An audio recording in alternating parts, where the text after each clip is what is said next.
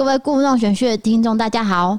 这一集呢，前面会比较讲严肃的话题。那如果你只想要听比较开心的内容，可以跳到本集的二十一分钟左右。晚安，欢迎回到故弄玄虚，我是 DK，我是金嫂。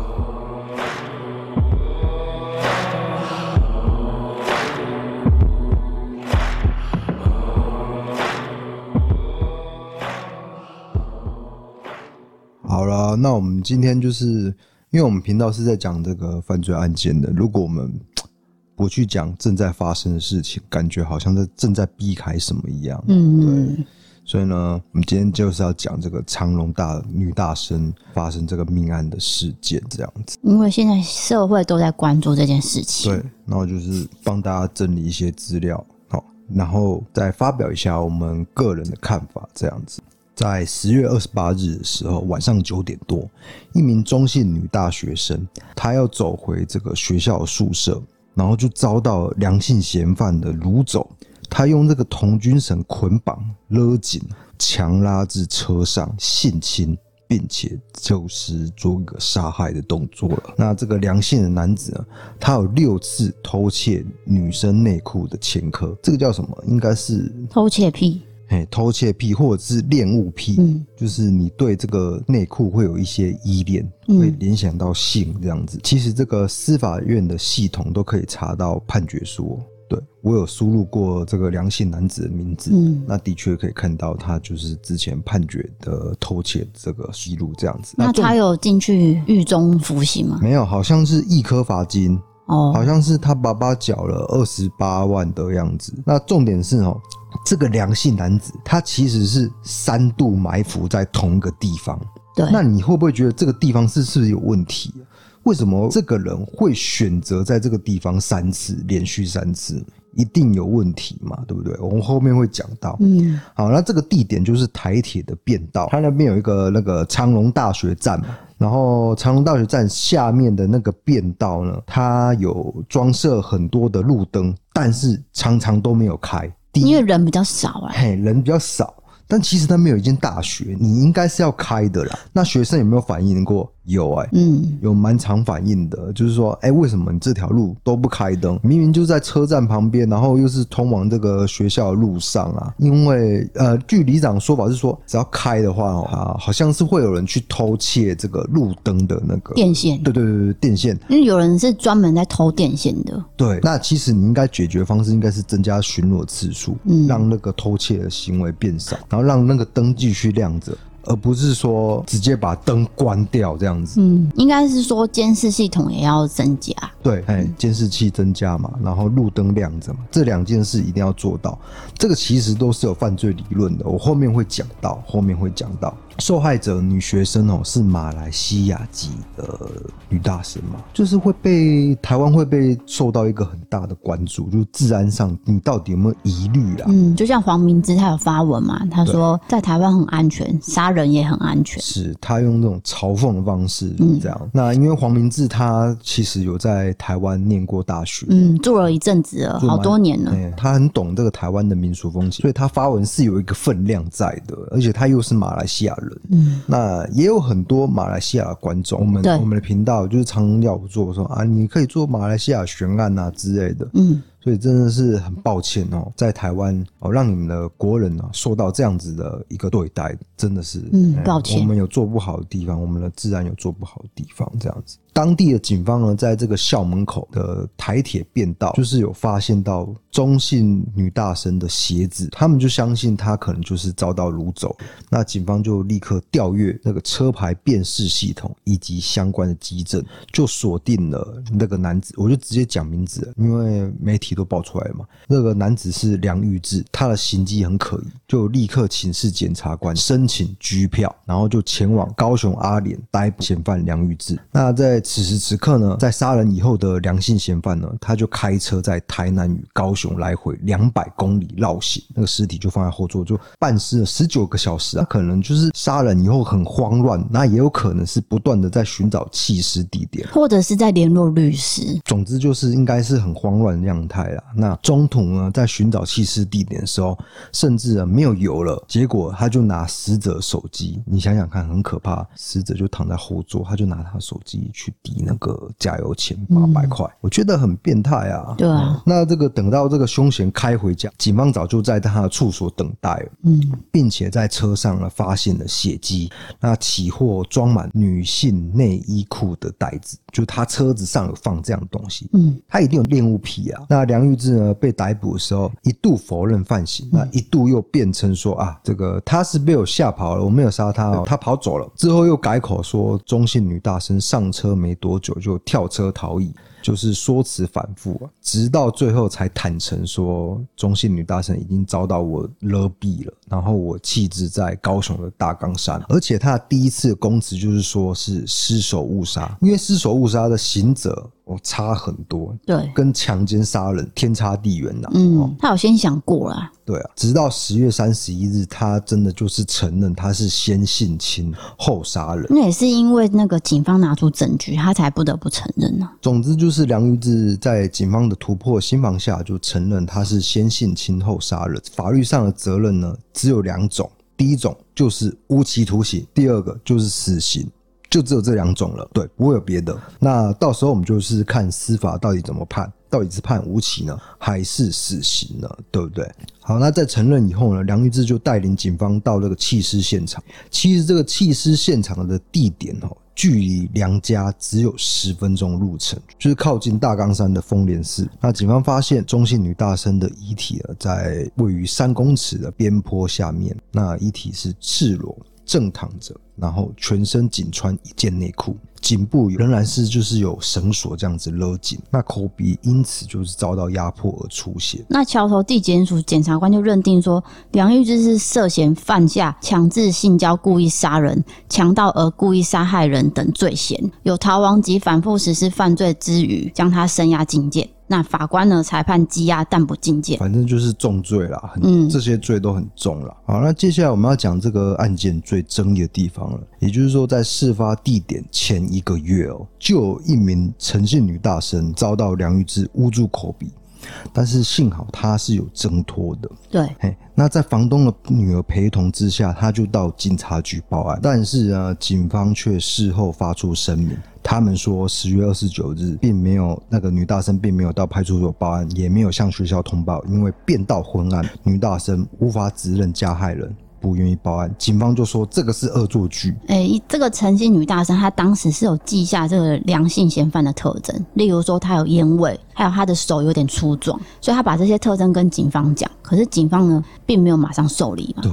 可是这些特征其实已经很重要了啊，然后再加上说，其实也可以调出车牌。对，老实说是可以找到人的。是的，嗯，那这个女大生就在，因为她已经报案，然后警方好像有点爱理不理，她就在这个 D 卡秀出这个报案记录，对，就证明说她是有报案，所以马上打脸她，马上打脸，整个被打脸，就、嗯、警察局被打脸，所以才被换人嘛，对，对不对？这时候警方才改口说啊，那个啊，没有没有没有，他他是有报案，但是我们没有给他三连单，嗯，这个就很，你没有给三连单就是一个吃案呐、啊，比较消极的做法，对对对对对，没那么重视，对。然后他把它归责于说是恶作剧，可能是认识的人恶作剧。嗯，靠背啊，你不捂住口鼻，尝试要把它掳走了。嗯，这个怎么可能是恶作剧呢？而且这个两性嫌犯当时是用手嘛，他发现用手这個女生会叫，所以他在第二次用呃马来西亚籍这个女大生的时候，他就换绳子了。对，你看，你第一次没有把他抓起来，第二次他竟然升级成那个绳子啊！对，因为他知道绳子是最快的嘛。对，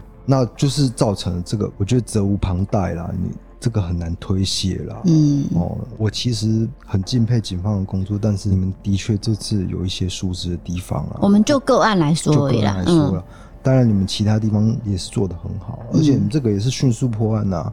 哦，该奖励该奖励啊，但是该检讨的还是要做一个检讨动作，因为这个都会让人家联想说，你当时如果有积极的处理，是不是十月二十八日这一天就不会有悲剧发生了呢？对，对不对？嗯、大家已经会这样往这个方向想嘛。嗯，那大家一定要记得，如果你报案。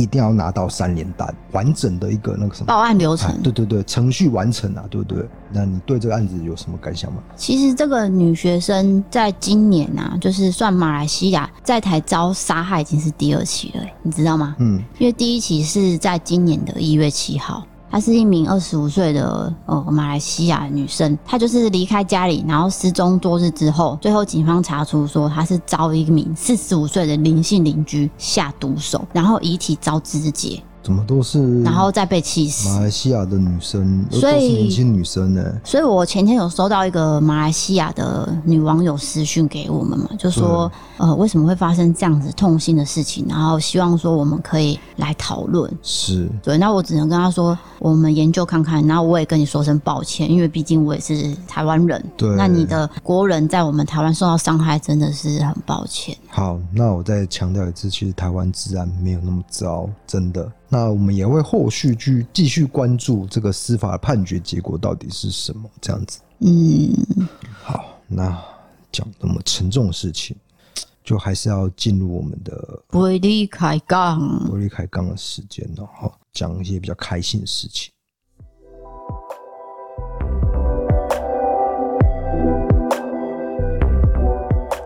好，不离开杠呢，今天要讲的是报警的经验。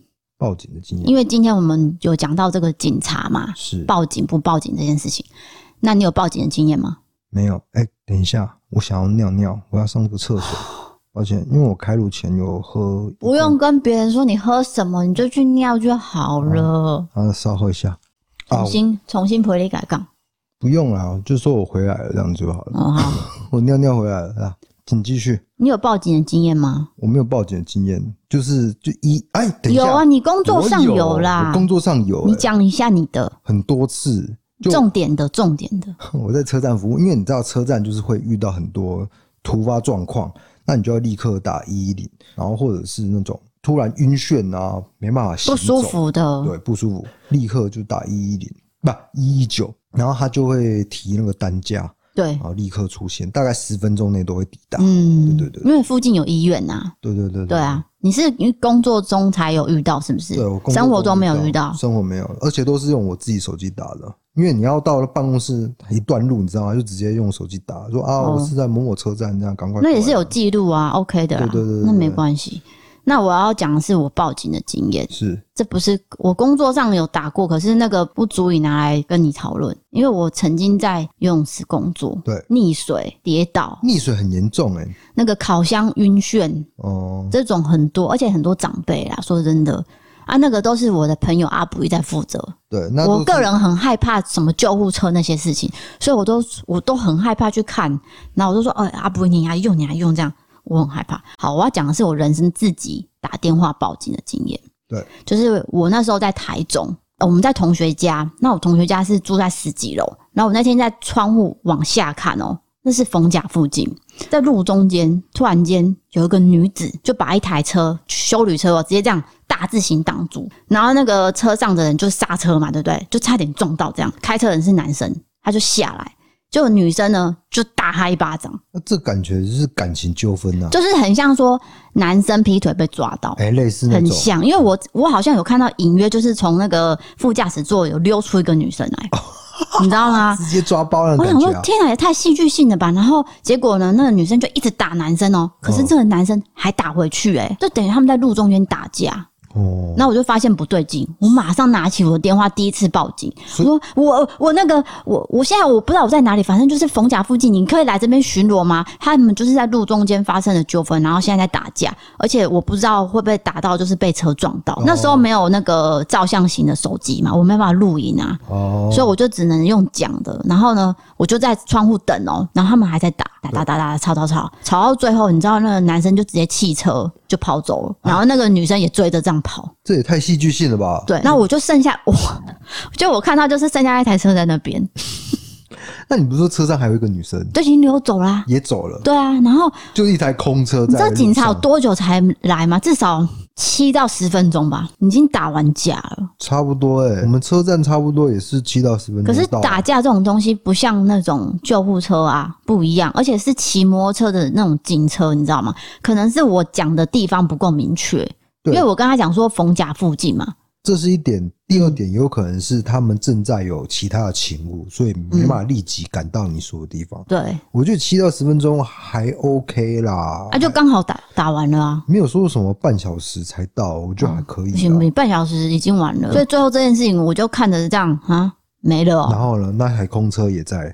对，那还蛮荒谬的一个事件。这是我第一次报警的经验。对，那第二次就是我被报警啊，你自己被报警。因为我车祸、哦、啊，因为我违规啦，哦、我在这边 先说是我的错啦，就是因为我在台北骑车的时候，我不小心就是往斜了一边骑，就是马路三宝啊，我不小心当了小三宝，我不能说我是大三宝，这是一个小三宝。然后那段路呢，差不多是两线道，然后刚好我在骑的那个时间点后面是没有车的，可是我要往左边偏的时候，突然间有一台。呃，重型机车一二五吧，就直接往我车上嘣！你到底有没有看呢、啊？你怎么说没有车，然后又有车？到底有没有看？对，就是我当时看是没有车的，可是这台车因为骑很快，没有。你就算骑很快，你还是会看到一个点点呐、啊，所以你一定没有看得很清楚，你就回转了，所以才会被撞啊。反正这件事情是我错，我已经承认了啦。对。结果那台车呢，就把我撞到路边嘛，对不对？是。然后那个人呢，就这样从上面那样弹起来，然后再。弹下来撞下地上，你知道我当下我想说完蛋了，我可能要被关了，我满头大汗。所以你看到他那个啊，我身上有流血哦、喔。对我，我看到他瞬间，可是我身上同时也在流血，可是我过不了那么多，我就想说完蛋了，因为他躺在路中间，就是黄线嘛，路中间，然后旁边的路人就赶快去看，然后那个人戴安全帽，我以为他死掉，我就真的是。我真的是冒冷汗，就他突然间站起来，幸好他他有站起来。然后他站起来之后呢，他就往我这边走。然后因为我是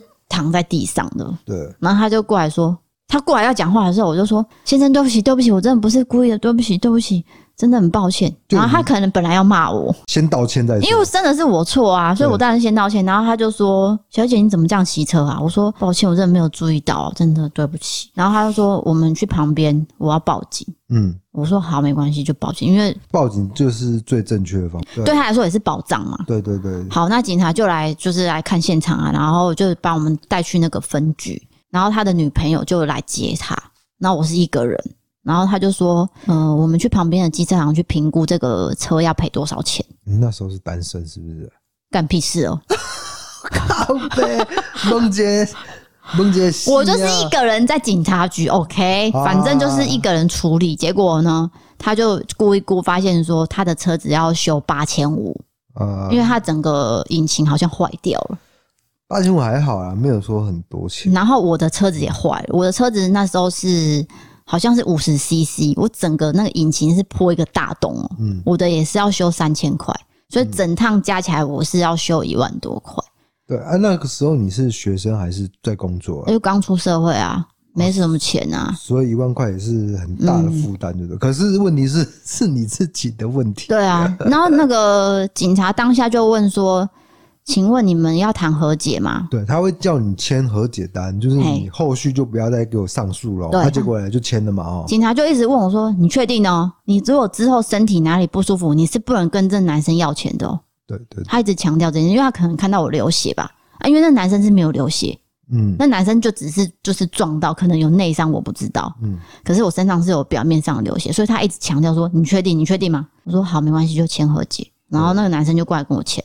因为我态度良好嘛，嗯，我又没有恶言相向，所以那男生也是跟我好好讲。他说：“那你现在就是去领钱给我，我们就签和解书，这样。”然后我就试出我的善意，我说：“嗯，不好意思，因为我看到你你的机车上面有两台电脑，你是要刚好送电脑去客户那边还是怎么样？”他说：“哦，我是修电脑的，刚好要送回去给客户。”我说那不好意思，因为我电脑也是有一些问题，我可以跟你要一张名片。OK OK，你，你把撞到人当成工具人？不是，是说如果我有电脑的问题需求，我可能也可以找他啊，就是跟他做生做个生意嘛。啊，对，然后他也给我名片了，所以。我们就是很 peace 的和解。那之后你真的有电脑问题去问他吗？还是就再也没有联络了？没有，因为我就想说做一个结良缘的动作了。我只是做结良缘工作，但其实后续就是没有再找他。对，那医药费就是个人出个人的，我不知道他有什么受伤，因为我们没有联络。对，那我自己也有受伤啊。主要是付他的那个车子爆掉的地方就对了。没错，这就是我被报警的经验。对，蛮独特的啊。哪里独特？就是我骑车的问题。我觉得独特是为什么呢？因为我一辈子没有出过车祸，真的。我劝你是不要一直强调这件事。真的，真的，真的。因为你讲完这个，通常人都是这样。你，你不要说我什么什么三十三岁哈都没有去过迪士尼，我三十三岁也没有出过任何车祸啊。好了。D N，我要讲下一个了。网友投稿的挫赛经验了。对，非常感谢，真的有网友投稿进来，出糗经验都可以去。对啊，因为你一直强调挫赛经验，实在是啊，不一定要挫赛经验，就是出糗经验都可以投稿。因为我们讲一个很恐怖的案件，后面要去铺成一个比较开心的事情，那你就可以做一个投稿动作。抱歉，我喝喝太多啤酒了。我等一下，我先检讨你两件事情。第一件事情，你打嗝声不需要录进去。第二件事情，你的赘词太多，例如说你说什么什么这样子，什么什么的动作。我跟你讲，我现在真的三分追忆。我不管你几分追忆，你这这两件事情，请你好好检讨。好，我现在要讲话了，你闭嘴。好，这个投稿的人叫做爸包，他发生的时间是国中的毕业旅行，是。那地点是在毕旅住的小木屋，是。好，他那天呢，他说是国中毕旅的第二天，一大早他起床，他就觉得说，哎、欸，好像有些警讯哦，哎，报道怪怪哦，哎，结果他当天早上的行程是那种骑脚踏车要去欣赏大自然的，嗯，结果他原本想说啊，没关系啊，我就硬上好了，因为他不想浪费那个毕旅跟同学玩乐的时光嘛。可是，在集合的时候，他忍不住了。啊，朋友啊，这个悲剧的开始都是这样。你认为自己身体没有问题，但是后面都会出问题的啊。他还写了一句说，跟 DK 一样，不小心戳塞在裤底了。他就说，他后来赶快跑去跟邻居说，呃，我身体不舒服、欸，诶我想要在房间休息。其实他裤子已经有塞了，你知道吗？已经是满脸就是湿湿的状态了。那领队就同意说，好，你就回去没关系。他一回去哦，就狂奔厕所，马上狂闹塞。然后他结束之后呢，就发现 Oh my God，地板有滴到我的屎，就是就是完全爆炸的状态啊。对，就是冲回来的过程中滴到地板上，就他就马上擦哦，然后洗裤子，就很怕同学赶快回来的时候被发现，是，所以他就很狼狈哦，躺在床上，然后又亲啊又弄的这样，然后就想说哦，等一下同学回来，我要装的很不舒服。这样 就是掩盖他拉拉在裤子上的事情，就装不舒服，就单纯不舒服而已。然后他说，并且其，然后抱歉抱歉抱歉，好了没啊？你对着旁边笑，你会盖住我的声音呐、啊。那你继续讲，继续讲。然后他就说。并且祈祷圣母玛利亚保佑我的十位不会被他们发觉。圣母玛利亚，哎呀，好吵！你转过去了。你在我的故事被打断。哦，这个。呃，这个爸爸真的是谢谢你的故事，让我很开心。然后他就说他很担心被发觉。好，结果同学回来之后，第一句话不是说关心说，哎、欸，你有没有怎么样，而是说你们有没有闻到一股臭臭的味道？结果呢？他想要掩饰，结果还是被闻到。可是他很机灵哦，他马马上。抱歉，抱歉，继续讲，继续讲，我会控制住了。你不要盖掉我的声音啊！好好，你继续讲。然后他就很机灵哦，马上假装睡死。嗯，不然他当时真的很尴尬，他就很希望说，他就在这个世界上睡去，永远不要醒过来。啊，我我懂，我懂，我懂你的，就是想要 let it go 啦。OK，你是不是要谢谢这个爸爸，让你笑成这样？我我眼泪喷出来了，而且你太大声，我觉得很吵。啊，真的谢谢你，谢谢你投稿，真的很好笑。我觉得今天练这一则就够了，时间也差不多。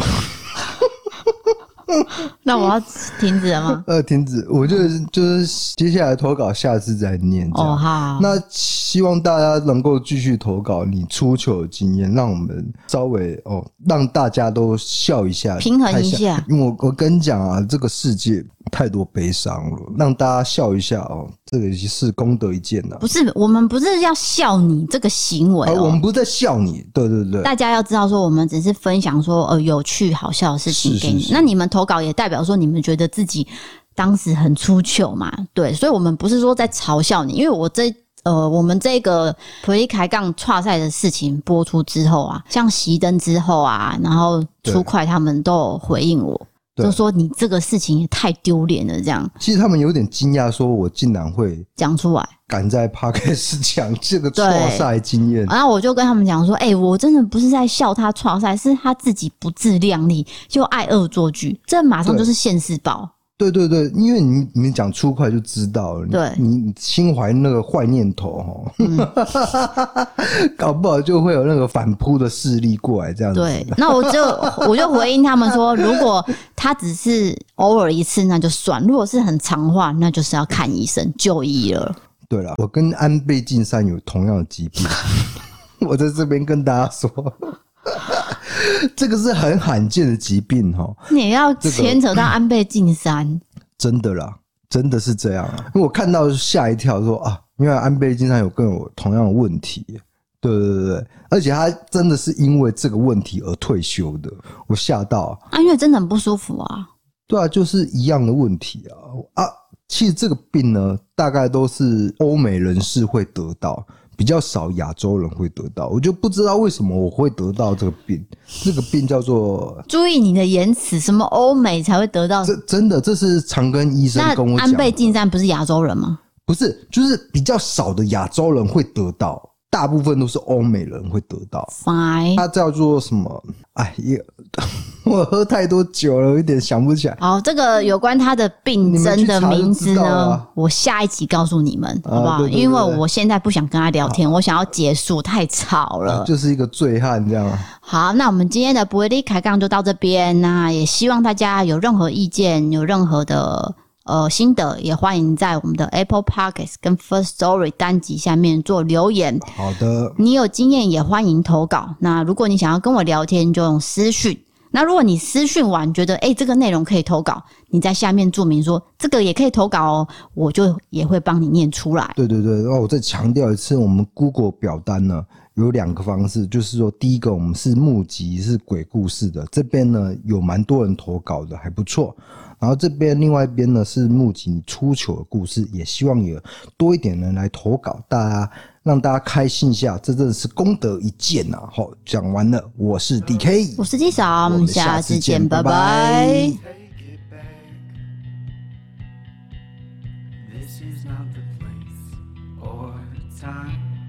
settle up your bones and drive and hope. I can hope. Turning through the endless signs burning up the engine lights. And I will hold you to my side. I will